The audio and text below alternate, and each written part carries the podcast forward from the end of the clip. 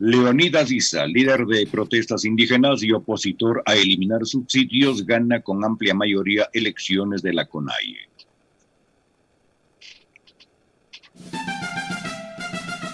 Punto relevante.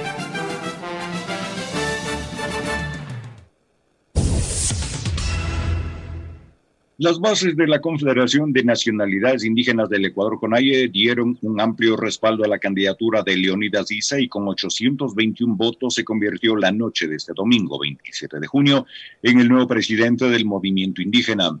Fue uno de los tres candidatos mocionados en las elecciones que se realizaron el fin de semana en Salasaca, provincia de Tungurahua.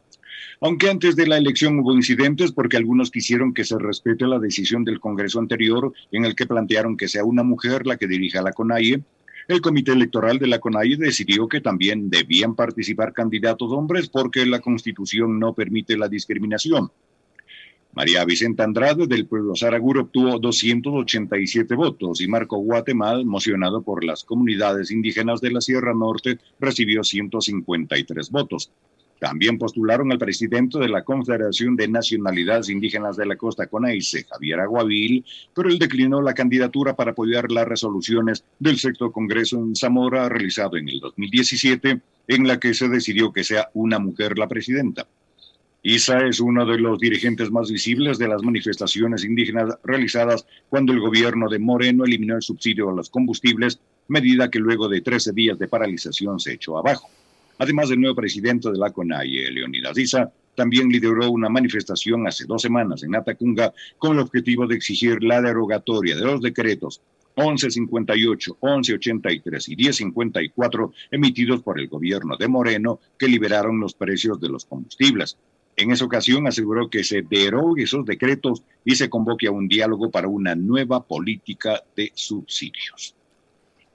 En Pichincha opina Comenta Alexis Moncayo. Siete de la mañana con nueve minutos, como para complementar también y porque es no menos importante, quien le va a acompañar a Leonidas Diza al frente de la CONAIE como su vicepresidenta será una mujer, Zenaida Iyazacama de la nacionalidad quichua de Pastaza, fue elegida como vicepresidenta de la CONAIE, repito, ¿no? Zenaida Yazakama, de la nacionalidad quichua de Pastaza. Antes de profundizar en este tema, yo sí quiero referirme a lo que sucedió aquí en este espacio el viernes anterior, porque me parece que tampoco fue cosa menor. Y fíjense ustedes cómo con esas actitudes y esos detallitos, eh, los grandes medios de comunicación, esos que pretenden decirle al país cómo es que se debe hacer periodismo eh, y lo que es el periodismo, la libertad de expresión y todo ese cuento y ese relato que nos, que nos han vendido durante todo este tiempo. Eh, en este espacio el viernes anterior tuvimos la oportunidad de conversar, de dialogar con el coronel Roberto Marchán, que fue parte de mm, el grupo de pilotos y del equipo de seguridad del presidente Rafael Correa en su momento y después con Lenny Moreno también. Y aquí en este espacio, en una entrevista extensa, larga, pero muy provechosa, un diálogo muy interesante además, eh, se desvirtuaron una serie de mentiras, una serie de tonterías que se han ido reproduciendo y que han cobrado fuerza durante las últimas semanas, pero que parten además de un informe de Contraloría, ¿no? que dice que el correísmo utilizó el avión presidencial, bueno, mal llamado avión presidencial, pero en realidad son aeronaves de la Fuerza Aérea, y ya nos explicaba para hablar con más propiedad el propio coronel Marchán, que existe la categoría de vuelos presidenciales, más no de avión presidencial. El vuelo presidencial es en el que se sube el presidente de la República en eh, cualquiera sea este el tipo de avión, ¿no? Así que en esa entrevista y en ese diálogo, el coronel Marchán desvirtuó, digo una vez más, todas las mentiras y todas las idioteces que se han ido reproduciendo durante los últimos días, que las narcovalijas, que se llevaron lingotes de oro a paraísos fiscales, que se llevaron maletas con plata a paraísos fiscales, etcétera, etcétera, etcétera. Una serie de, de mentiras que se han repetido constantemente en las últimas horas y en los últimos días. Increíblemente, además, ¿no? Sin ningún tipo de contrastación, sin ningún tipo de verificación sin ningún tipo de argumento que no sea otro que el odio que le tienen a Correa y a todo lo que representa o representó en su momento su gobierno. Pero fíjense, por eso decía yo en los detalles y en las actitudes uno también se puede ir dando qué es lo que en realidad buscan los, los medios de comunicación y algunos periodistas, porque no creo que sean todos tampoco. Eh, hubo medios que sí se hicieron eco de esa entrevista, eh, lo citó en su comentario Francisco Herrera Arauz, algunos otros medios partiendo del diálogo que mantuvimos acá, eh, tengo que reconocerlo además por iniciativa de, Orlando Pérez, que, está también muy, muy metido y muy pendiente de la construcción de las agendas. Em, hay otros medios que también han creído pertinente y necesario escuchar la versión de Roberto Marchán y lo han estado buscando.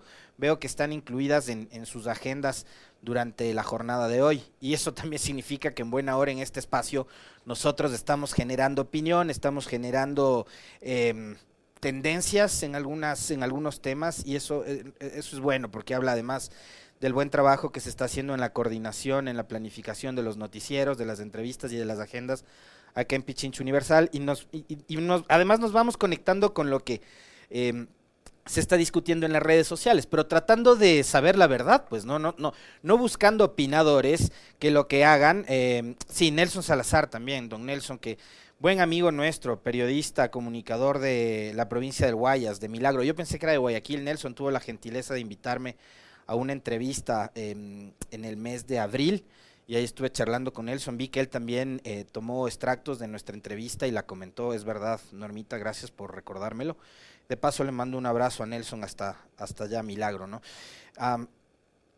bueno, les decía, pero los grandes medios como que no ha pasado nada. La versión de Roberto Marchán pasa desapercibida. Pasa desapercibida, no la toman en cuenta, no ha sido citada por ninguno de los grandes medios, de esos grandes medios además que en su momento se dedicaron a mm, lavarle la cara al sinvergüenza de Celi con grandes entrevistas que fueron muy promovidas, muy promocionadas en su momento, ¿no? Cuando Celi era eh, junto a, Julio César Trujillo, uno de los referentes de la lucha anticorrupción en la época de Moreno. Recordarles un detalle que parece que se van olvidando, ¿no? Cuando fallece Julio César Trujillo, quien era el presidente del Frente Anticorrupción, de ese quinto poder, como le llaman, eh, quien le sucede en el cargo de presidente de la función de transparencia, es Eli con el apoyo de todos los grandes medios de comunicación, y es y este sinvergüenza que ahora está preso, investigado por supuesta delincuencia organizada, el que elabora un informe ¿no? con indicios de responsabilidad penal de que los aviones de la FAE en los vuelos presidenciales eran utilizados para llevarse plata a los paraísos fiscales.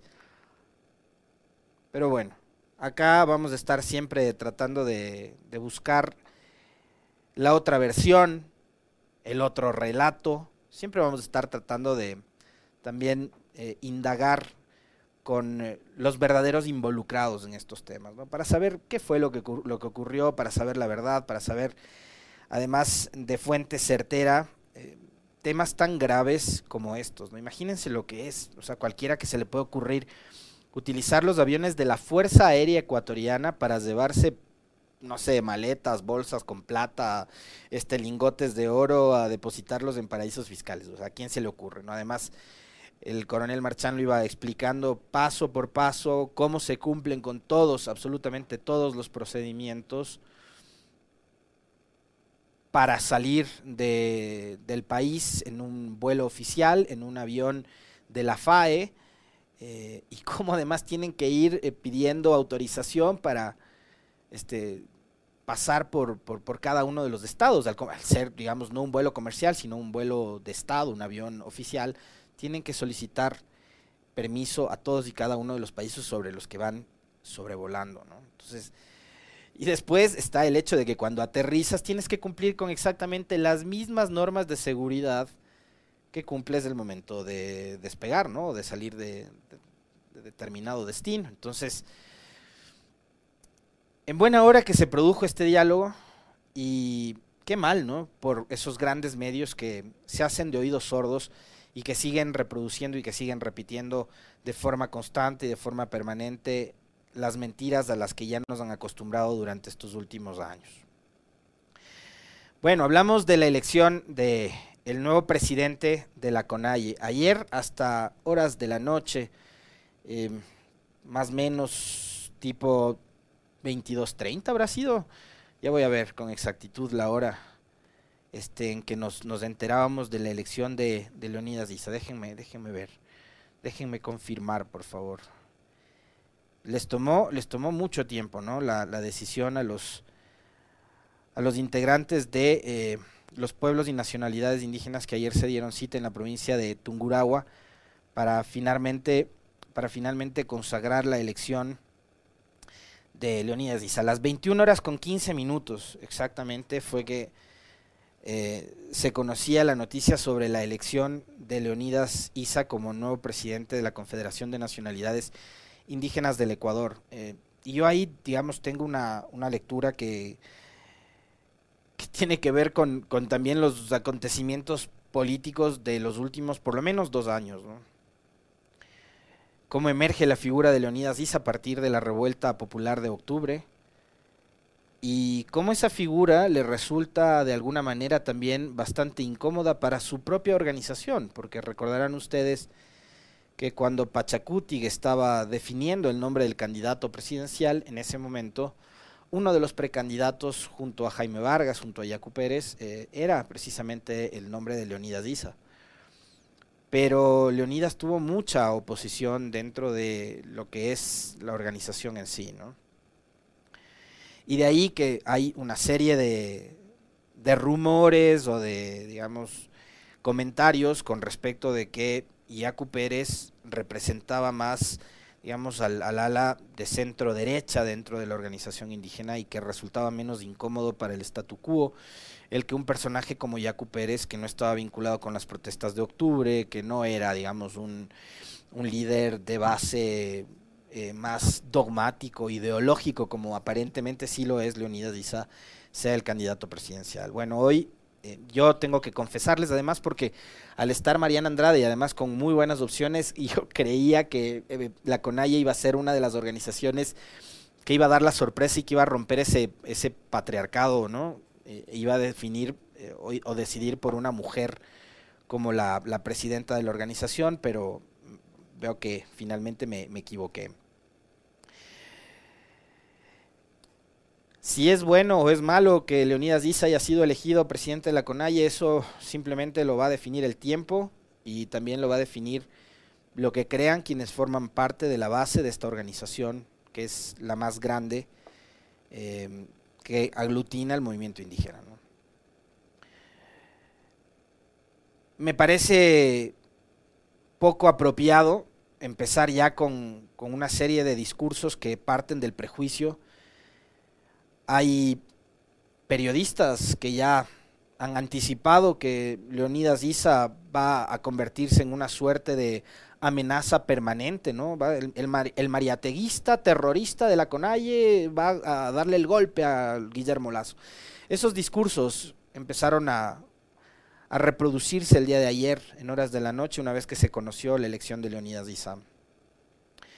Y es precisamente esa prensa, ¿no? Eh, esa prensa a ratos eh, carente de sensibilidad de lo que estaba en juego el día de ayer, que no entiende cómo opera, cómo funciona eh, una organización tan amplia y tan grande como es la CONAIE. Entonces resulta muy fácil. Es claro, como decir que todo correísta es, ladrón, como decir que todo correísta es narcotraficante, delincuente, terrorista. Entonces con Leonidas dice están aplicando casi casi la misma receta, no Rep repetir todos los días que claro, como él fue el que lideró eh, la revuelta de octubre del 2019, es un salvaje eh, terrorista eh, que va a convertirse en una amenaza para el gobierno de Lazo. Ya. Entonces van a darle como disco rayado durante todos los días repitiendo esas frases. Agradezco por el café. Ya se me estaba acabando el combustible. Qué rico, café calientito a esta hora. Este Entonces con, con, ISA van a aplicar lo mismo que hicieron con el correísmo. Todos los días van a decir que es un terrorista, todos los días que es un salvaje. El mariateguista este que no le va a dejar en paz al pobre presidente Lazo y no sé qué. O sea, ya se anticiparon, ya estos tienen la bola de cristal, son los mismos que decían que Correa si es que ganaba Arauz iba a venir a matar, ¿no? Entonces, como ven al futuro, eh, son adivinos. quisiera algún día salir a comprarme un boleto de lotería con estos periodistas para que me den suerte. Como, como ven, son clarividentes. Y yo les voy a decir lo mismo que dije hace un mes con respecto de Lazo, ¿no? Cuando a los tres, cuatro días de haber asumido el poder, ya todo el mundo empezó a criticar por todo y por nada Lazo. Y yo les decía, bueno, déjenle por lo menos que el hombre se siente en el solio presidencial y veamos qué pasa después de un tiempo. Yo creo que lo mismo aplica para el caso de Leonidas Diza, ¿no? O sea, déjenle al hombre que eh, tome el mando de la Confederación de Nacionalidades Indígenas del Ecuador y veamos por qué camino va a transitar. Veamos cuál va a ser además la postura que adopte Leonidas Diza con respecto no únicamente de la CONAIE, sino de la bancada de Pachacuti y del movimiento plurinacional Pachacuti, que es el brazo político de la CONAIE y que hemos visto en varias ocasiones cómo los asambleístas de Pachacutic han ido por cuerda separada y por otro camino distinto del que tomaron en su momento los dirigentes de la CONAIE. Si no recordemos lo que pasó a partir de octubre del 2019, donde los líderes de la CONAIE, Jaime Vargas, Leonidas Dice, entre otros, estaban liderando una revuelta en contra del gobierno de Lenín Moreno y de las medidas económicas que significaban un duro golpe para el país y para los ecuatorianos, y los asambleístas de Pachacuti estaban votando a favor de la ley humanitaria en la asamblea y estaban haciéndole el juego al gobierno de Moreno. Entonces, hay que ver también qué es lo que pasa ahí, ¿no? Si es que Leonidas Isa eh, toma de alguna forma el control de lo que hace el movimiento Pachacuti eh, a nivel político dentro de la asamblea, porque no hay que olvidarse que tienen una de las bancadas más eh, numerosas en el Parlamento. No hay mayoría, pero tienen una de las bancadas más numerosas. Creo que están entre 24, 25, no sé finalmente cuántos cuántos de Pachacutic se fueron o este, dieron el camisetazo y se pasaron a la, otra orilla, pero eh, Leonidas Diza también tendrá que decirle al país y explicarle al país eh, por qué Pachacutic decidió aliarse con Creo y con Izquierda Democrática eh, en estos primeros mm, días o semanas de, administración en la Asamblea Nacional, ¿no? habrá que ver cuál es el camino que toman, porque ayer me decían, una cosa es Pachacuti otra cosa es la Conalle. No, no. El voto nulo ideológico en la segunda vuelta electoral fue de Conalle y Pachacuti. Los dos fueron la misma cosa. Así que, que sí, que estructuralmente, digamos, sí, están, digamos, compuestos o, funcionan de, por cuerda separada, ok, pero Pachacuti sigue siendo el brazo político de la Conalle. Para los que intentan justificar eso, Leonidas Issa fue uno de los que promovió el voto nulo ideológico. Ojo con eso, ¿no? Entonces, si digo, vamos a darle el beneficio de la duda a Leonidas Diza, pero a mí tampoco es que me genera, digamos, un, una suerte como de alivio que, él sea elegido, porque además es un asunto de la CONAIE. Yo, yo no soy dirigente ni formo parte de la CONAIE, además que a Marlon Santi no le, no le agradaría verme por ahí, pero más allá de eso, creo que hay que ver qué es lo que pasa en adelante, pero tampoco comparto, insisto, con esas críticas eh, infundadas de ciertos medios y periodistas que ya han empezado a catalogarle a Leonidas Diza como un terrorista. Lo que les molesta seguramente es que el hombre no obedece a la agenda del onejeísmo, como decía ayer mi buen amigo David Villamar en, en las redes sociales. Probablemente eso sí es lo que le molesta a esta prensa que repite como loros, ¿no? Son repetidoras del mismo discurso. Correísta, correísta delincuente, correísta corrupto, ahora ISA terrorista, ISA golpista, bla, bla, O sea, van a repetir lo mismo y la misma cantaleta. es ya esa prensa ya la tenemos hasta identificada, sabemos quiénes son. Son esos que ahora se victimizan, que dicen que les amenazan de muerte y no sé qué. Ojo que con eso yo tampoco estoy de acuerdo, porque por más miserable que seas, no mereces que nadie te esté amenazando ni mandándote mensajes intimidatorios este, desde números eh, anónimos de, de, WhatsApp o de cualquier otro sistema de comunicación. Es que eso también combatimos acá de principio a fin. Eh, este, combatimos absolutamente cualquier tipo de amedrentamiento y criticamos cualquier tipo de amenaza que pueda haber en contra de periodista alguno. Pero tampoco hagas lo mismo, pues si no quieres que te hagan eso a ti.